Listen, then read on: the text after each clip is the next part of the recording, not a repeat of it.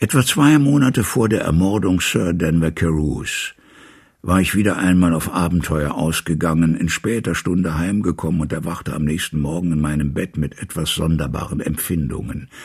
Vergeblich blickte ich um mich, vergeblich sah ich die vornehme Einrichtung meines geräumigen Schlafzimmers am Square. Vergeblich erkannte ich das Muster meiner Bettgardinen und die Form der Mahagoni-Bettstelle. Trotz alledem wollte das Gefühl nicht weichen, dass ich nicht dort wäre, wo ich mich in Wirklichkeit befand, dass ich nicht in meinem eigenen Schlafzimmer erwacht wäre, sondern in der kleinen Kammer in Soho, wo ich im Körper Edward Heights zu schlafen pflegte. Ich lächelte über mich selber und begann nach meiner psychologischen Art träge über die einzelnen Aspekte dieser Einbildung nachzudenken. Und während ich dies noch tat, versank ich wieder in einen behaglichen Morgenschlummer, in welchem ich weiter so vor mich hinträumte. Als ich wieder etwas wacher war, fiel mein Blick auf meine Hand. Wie du öfter festgestellt hast, war die Hand Henry Jekylls nach Form und Größe die richtige Hand eines Arztes, groß, fest, weiß und hübsch geformt. Aber die Hand, die ich jetzt deutlich genug in dem gelben Licht eines Morgens der Londoner City sah, wie sie halb geschlossen lag, war dürr, knotig, dick geädert, von schwärzlich blasser Farbe und dicht mit schwarzen Haaren bewachsen. Es war die Hand Edward Heitz. Ich muss fast eine halbe Minute lang diese Hand angestarrt haben, ohne ein anderes Gefühl als stumpfsinnige Verwunderung, als mir ein Schreck durch die Brust fuhr, wie bei einem Paukenschlag. Ich sprang aus dem Bett und rannte vor meinen Spiegel. Bei dem Bild, das meine Augen traf, verwandelte sich mein Blut in dünnflüssiges Eis. Ja, ich war als Henry Jekyll zu Bett gegangen und als Edward Hyde aufgewacht.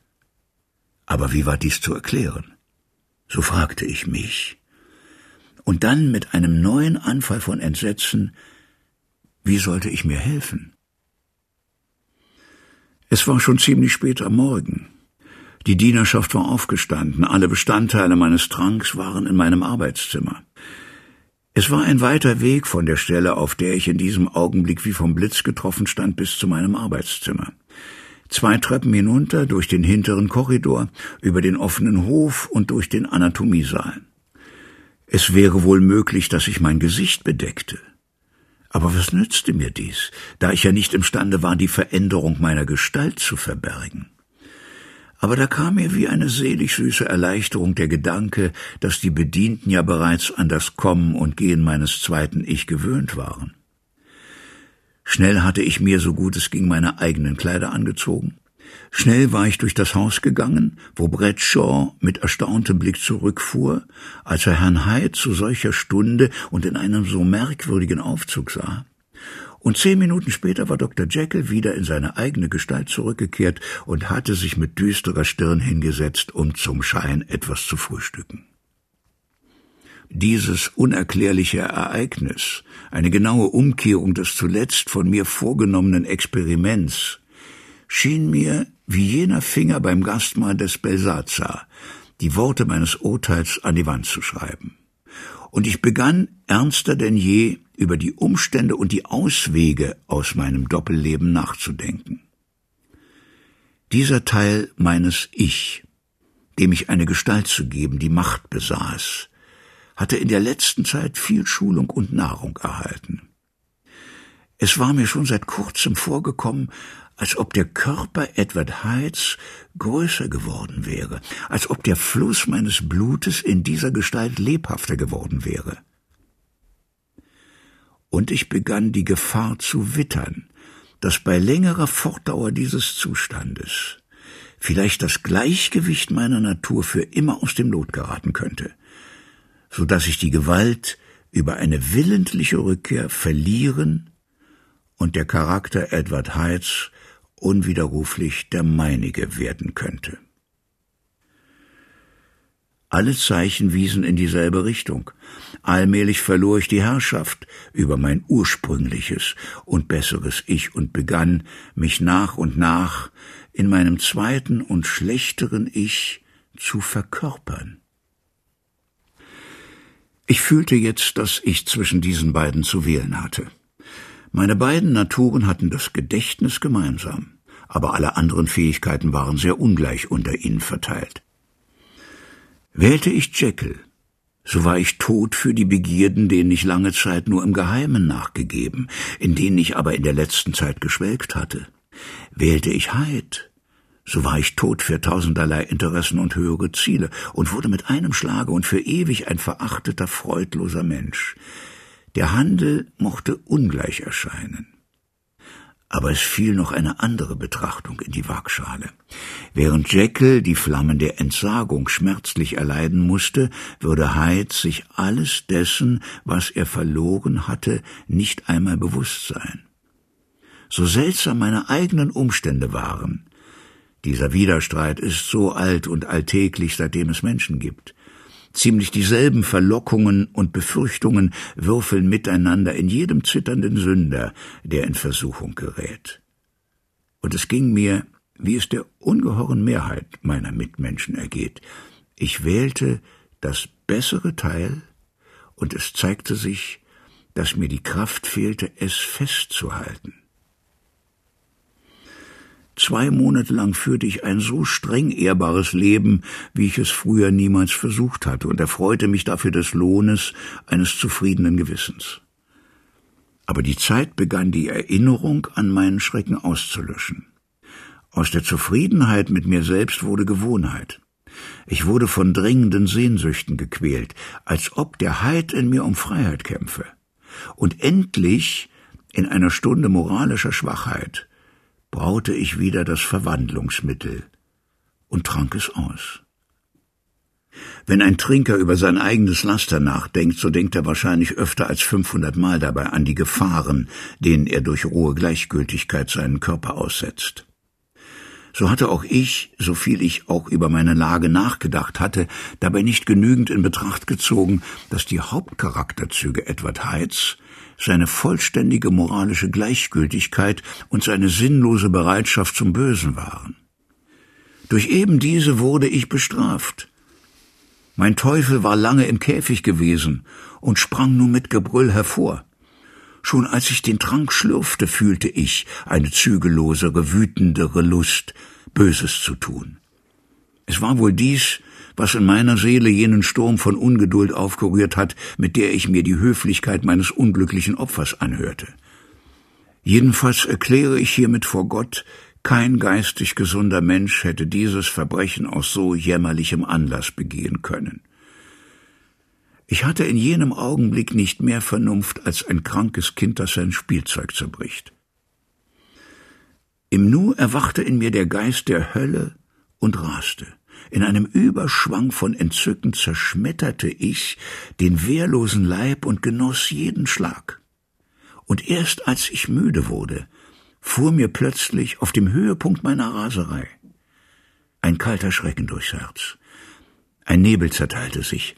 Ich sah, dass mein Leben verwirkt war und floh von der Stätte meiner Exzesse, zugleich frohlockend und zitternd, meine Lust am Bösen war befriedigt und noch gesteigert, meine Liebe zum Leben aufs äußerste angespannt. Ich rannte nach dem Haus in Soho und vernichtete, um doppelt sicher zu gehen, alle Papiere, die ich dort hatte. Dann lief ich durch die hell erleuchteten Straßen, noch immer in derselben gespaltenen Ekstase meines Geistes, mich an meinen Verbrechen weidend, leichtfertig Pläne für die Zukunft schmiedend, und doch immer noch auf der Flucht horchte ich hinter mich auf die Schritte des Rächers. Heid hatte ein Lied auf seinen Lippen, als er den Trank mischte, und er stürzte ihn auf das Wohl des Ermordeten hinunter. Die Schmerzen der Rückverwandlung hatten noch nicht aufgehört, an ihm zu reißen, als Henry Jekyll unter strömenden Tränen der Dankbarkeit und der Reue auf seine Knie fiel und seine gefalteten Hände zu Gott emporhob. Der Schleier des Selbstbetrugs war vom Kopf bis zu den Füßen zerrissen. Ich sah mein Leben als ein Ganzes. Ich verfolgte es von den Tagen der Kindheit an, Als mein Vater mich an der Hand geführt hatte, durch die entsagungsreichen Anstrengungen meines Berufslebens hindurch, um immer und immer wieder mit dem gleichen unwirklichen Gefühl zu den höllischen Schrecknissen des Abends zu gelangen. Als die Gewissensbisse anfingen, an Schärfe zu verlieren, folgte ihnen ein Gefühl der Freude. Das Problem meiner Lebensführung war gelöst, Heid war nicht länger mehr möglich. Ob ich wollte oder nicht, ich war jetzt auf das bessere Teil meines Daseins beschränkt. Und, oh, wie habe ich frohlockt, dies denken zu können. Mit welch demutsvollem Einverständnis fügte ich mich von neuem in die Grenzen und Schranken des naturgegebenen Lebens. Mit welch aufrichtigem Verzicht verschloss ich die Tür, durch die ich so oft gegangen und gekommen war, und zertrat den Schlüssel mit meinen Füßen. Am nächsten Tag kam die Nachricht, dass der Mord eine Zuschauerin gehabt hatte, dass Heids Schuld der Welt bekannt war und dass das Opfer ein Mann war, der hoch im öffentlichen Ansehen stand. Es war nicht allein ein Verbrechen, es war ein tragischer Wahnsinn gewesen. Ich glaube, ich war froh, dies zu wissen. Ich glaube, ich war froh darüber, dass ich damit jetzt meine besseren Antriebe gestützt und eingehegt sah, durch den Schrecken des Schafotts. Jekyll war jetzt meine Zitadelle, mein sicherer Zufluchtsort. Sobald Hyde einen Augenblick hervorlugte, würden die Hände aller Menschen sich erheben und ihn töten. Ich beschloss, durch meine künftige Lebensführung die Vergangenheit wieder gut zu machen. Und ich darf ehrlich sagen, dass mein Entschluss einige gute Früchte getragen hat. Du weißt selber, wie ernsthaft ich mich in den letzten Monaten des vorigen Jahres bemüht habe, Leiden zu lindern. Du weißt, dass viel für andere getan wurde und dass mir die Tage ruhig, beinahe glücklich dahin gingen. Ich kann auch nicht behaupten, dass ich dieses wohltätigen, unschuldigen Lebens überdrüssig wurde. Ich glaube im Gegenteil, dass ich es von Tag zu Tag freudiger empfand. Aber auf mir lag immer noch der Fluch von Zwiespalt meiner Absichten. Und als die erste Schärfe meiner Reue sich abgenutzt hatte, begann meine niedere Natur, der ich so lange nachgegeben und die ich gerade erst an die Kette gelegt hatte, knurrend nach Freiheit zu verlangen. Nicht, dass ich davon geträumt hätte, Heid wieder auferstehen zu lassen.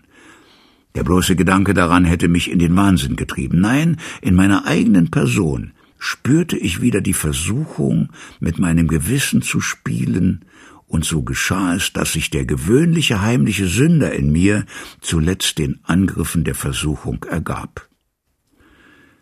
Jedes Ding nimmt einmal ein Ende. Das geräumigste Maß wird schließlich voll. Und dieser kurze Augenblick einer Nachgiebigkeit gegen das Böse zerstörte endgültig das Gleichgewicht meiner Seele. Trotzdem war ich darüber nicht beunruhigt. Dass ich gefallen war, schien nur natürlich. Gewissermaßen eine Rückkehr zu den alten Tagen, bevor ich meine Entdeckung gemacht hatte.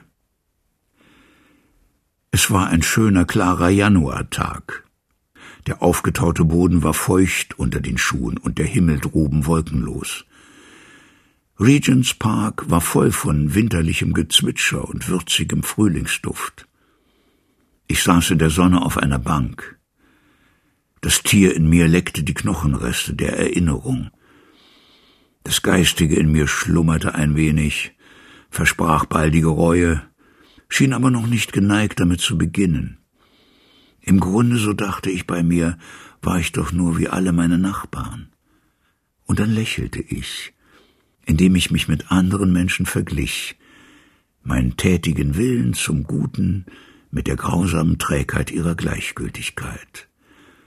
Und gerade in diesem Moment selbstgefälligen Denkens befiel mich ein Schwindel, eine fürchterliche Übelkeit und ein tödliches Schaudern. Dies ging vorüber und es blieb nur eine Schwäche, und als dann auch dieses Gefühl der Schwäche aufhörte, begann ich zu merken, dass mein Denken sich geändert hatte. Ich empfand eine größere Kühnheit, eine Verachtung gegen jede Gefahr eine Befreiung aus den Banden der Pflicht. Ich sah an mir herab, meine Kleider hingen unförmig um meine zusammengeschrumpften Glieder. Die Hand, die auf meinem Knie lag, war geädert und haarig.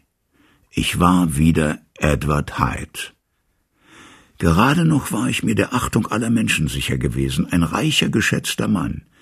In meinem Esszimmer zu Hause stand der Tisch für mich gedeckt.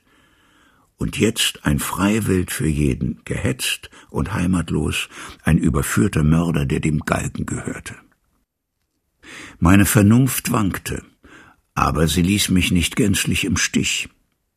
Ich habe mir als einmal bemerkt, dass in meinem zweiten Ich meine Fähigkeiten auf den Punkt geschärft zu sein schienen und mein Geist elastischer gespannt war. So kam es, dass in einem Augenblick, wo Jekyll vielleicht unterlegen wäre, Hyde der Bedeutung der Situation gewachsen war.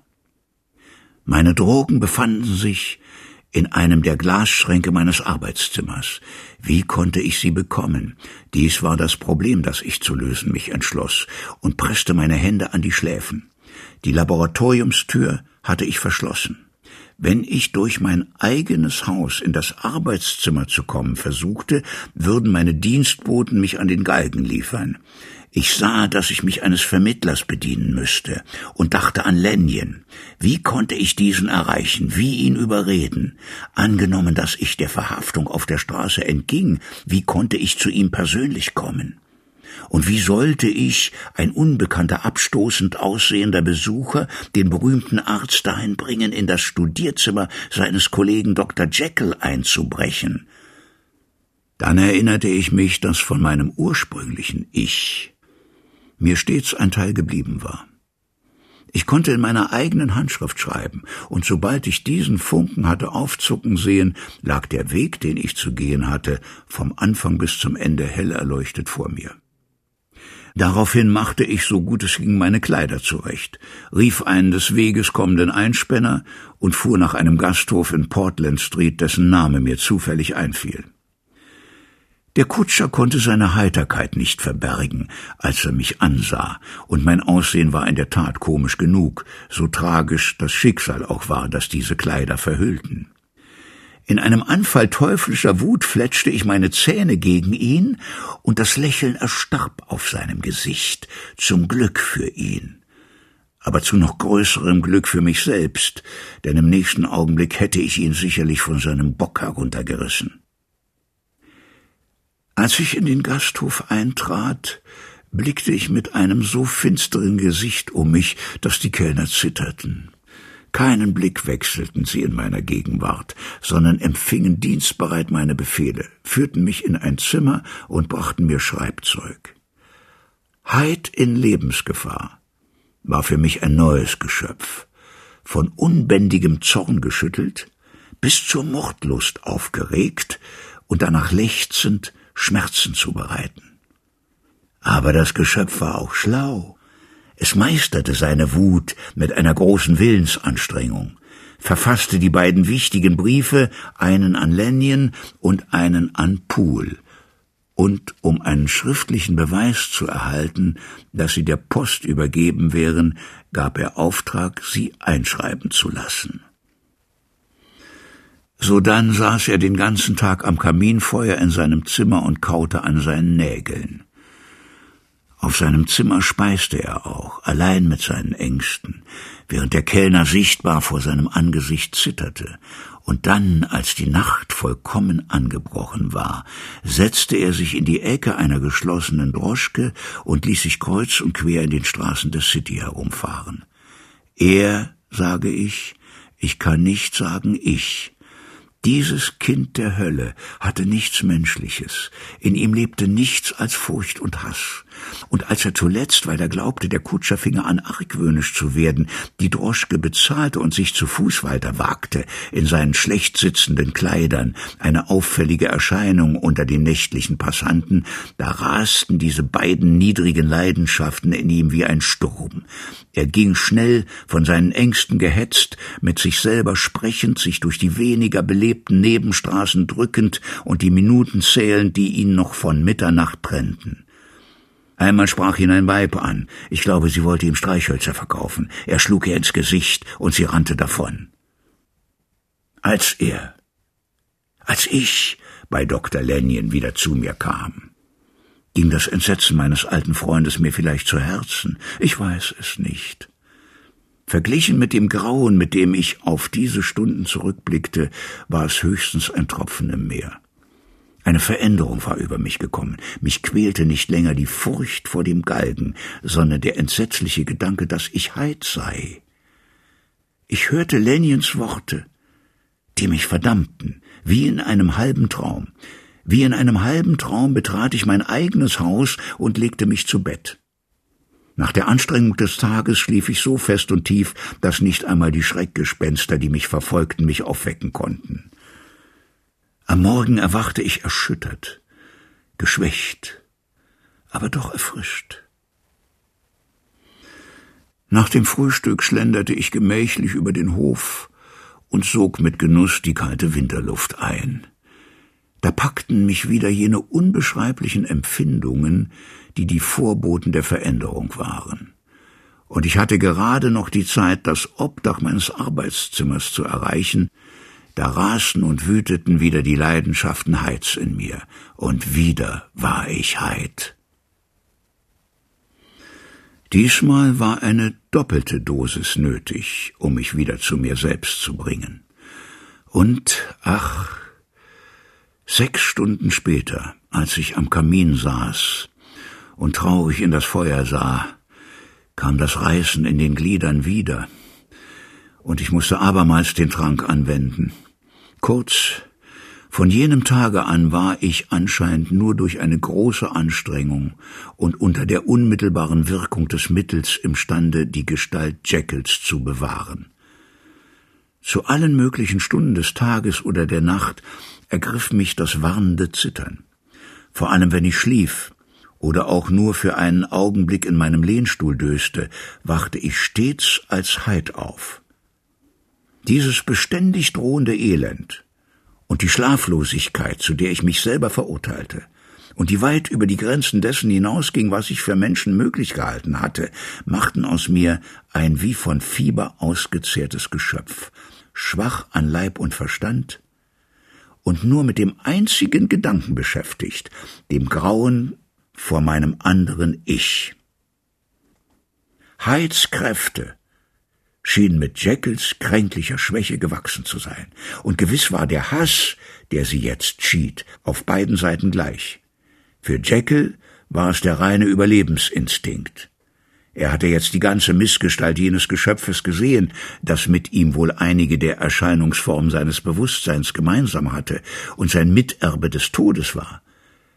Doch über diese gemeinsamen Verbindungen hinaus, die eben als solche gerade das bitterste Teil seines Elends waren, erschien ihm Heid bei all seiner Lebenskraft als etwas nicht nur Teuflisches, sondern Unorganisches. Dies war das Fürchterliche, dass aus dem Schlamm der Grube Schreie und Stimmen zu kommen schienen, dass der gestaltlose Staub die Glieder regte und sündigte, dass das, was tot war und ohne Form, nun das Amt des Lebens übernahm, und dann auch dies, dass jenes rebellische Grauen ihn enger umklammerte als ein Weib, ihm näher war als ein Auge, dass es eingepfercht war in sein Fleisch, wo er es murren hörte und fühlte, wie es kämpfte, um geboren zu werden. Und dass es in jeder Stunde der Schwäche und selbst noch im geborgenen Schlummer sich gegen ihn durchsetzte und ihn aus dem Leben zerrte. Heizhass gegen Jekyll war von einer anderen Art. Seine Angst vor dem Galgen trieb ihn beständig dazu, einen Selbstmord auf Zeit zu begehen und wieder in seine untergeordnete Position zurückzukehren, wo er nur ein Teil und nicht vollständiger Mensch war. Aber er fluchte dieser Notwendigkeit, er verfluchte die Schwäche, in die Jekyll jetzt geraten war. Und er nahm ihm die Abneigung, mit der Jekyll ihn selber betrachtete, übel. Daher die äffischen Streiche, die er mir fortwährend spielte, indem er in meiner eigenen Handschrift Gotteslästerungen auf die Seiten meiner Bücher kritzelte, die Briefe meines Vaters verbrannte und dessen Bild zerriss. Und in der Tat wäre nicht seine Furcht vor dem Tode gewesen, er hätte sich schon längst selbst vernichtet, um mich in die Vernichtung hineinzuziehen. Aber seine Liebe zum Leben ist bewundernswert. Ich gehe noch weiter. Ich, der ich doch vom bloßen Gedanken an ihn krank werde und fröstele. Wenn ich mir dieses Abgelehntsein und diese dabei doch leidenschaftliche Anhänglichkeit an das Leben vor Augen führe, und wenn ich bedenke, wie sehr er meine Macht fürchtet, durch Selbstmord auch ihn auszulöschen, so finde ich in meinem Herzen Mitleid mit ihm. Es hat keinen Zweck. Und schrecklich genug, mir fehlt die Zeit, diesen Bericht noch zu verlängern. Es genügt, wenn ich sage, kein Mensch hat jemals solche Qualen gelitten. Und doch brachte die Gewöhnung eine gewisse, nein, nicht Linderung, aber zumindest eine gewisse Gefühllosigkeit der Seele mit sich, eine Art von Einwilligung in meine Verzweiflung und meine Strafe hätte noch jahrelang andauern können, wenn nicht jetzt das letzte Unglück eingetroffen wäre, das mich endgültig von meinem eigenen Antlitz und von meiner eigenen Natur getrennt hat. Mein Vorrat an jenem Salz, den ich seit meinem ersten Versuch niemals ergänzt hatte, begann knapp zu werden. Ich ließ eine neue Lieferung holen und mischte den Trunk an. Es folgte das Aufschäumen, sodann auch die erste Verfärbung, aber nicht mehr die zweite. Ich trank es aus, aber es blieb ohne Wirkung. Utterson, du wirst von Poole erfahren, wie ich ganz London durchkämmt habe. Es war vergeblich. Und ich bin jetzt davon überzeugt, dass jene erste Lieferung unrein war und dass die Wirkung des Trankes auf eben dieser nicht bekannten Verunreinigung beruhte. Ungefähr eine Woche ist vergangen, und unter dem Einfluss des letzten Rests von dem alten Pulver beende ich jetzt diesen Bericht. Dies also ist das letzte Mal, beinahe ein Wunder, dass Henry Jekyll seine eigenen Gedanken denken oder sein eigenes, doch wie traurig verändertes Antlitz im Spiegel sehen darf. Ich darf auch nicht so lange zögern, mein Schreiben zu Ende zu bringen. Denn wenn mein Bericht bis jetzt der Vernichtung entgangen ist, so geschah dies nur durch eine Mischung aus großer Vorsicht und glücklichem Zufall. Sollten die Wehen der Verwandlung mich packen, während ich dies schreibe, so würde Heid ihn in Stücke reißen. Wenn aber einige Zeit vergangen ist, nachdem ich die Schrift beiseite gelegt habe, wird seine erstaunliche Selbstsucht und sein Kleben am Augenblick sie vermutlich noch einmal vor den Folgen seiner äffischen Wut retten. Wenn ich in einer halben Stunde abermals und diesmal für immer seine verhasste Gestalt annehme, dann werde ich, das weiß ich, schüttelnd und weinend in meinem Stuhl sitzen oder mit gespanntem, ängstlich erregtem Horchen in diesem Zimmer, das meine letzte irdische Zuflucht ist, auf und ablaufen und jedem drohenden Geräusch nachlauschen. Wird Heid am Galgen sterben? Oder wird er den Mut finden, sich im letzten Moment zu erlösen? Gott weiß allein. Mich kümmert es nicht. Dies ist meine wahre Todesstunde. Und was noch folgen wird, geht einen anderen an als mich. Hiermit, indem ich denn die Feder niederlege und meine Beichte versiegele, setze ich dem Leben des unglücklichen Henry Jekyll ein Ende. Sie hörten Dr. Jekyll und Mr. Hyde von Robert Louis Stevenson, gelesen von Gunther Schoß. Ton und Technik Holger König und Holger Klimchen. Regieassistenz Dagmar Palowski. Regie Oliver Sturm. Redaktion Steffen Moratz. Eine Produktion von MDR Kultur 2020.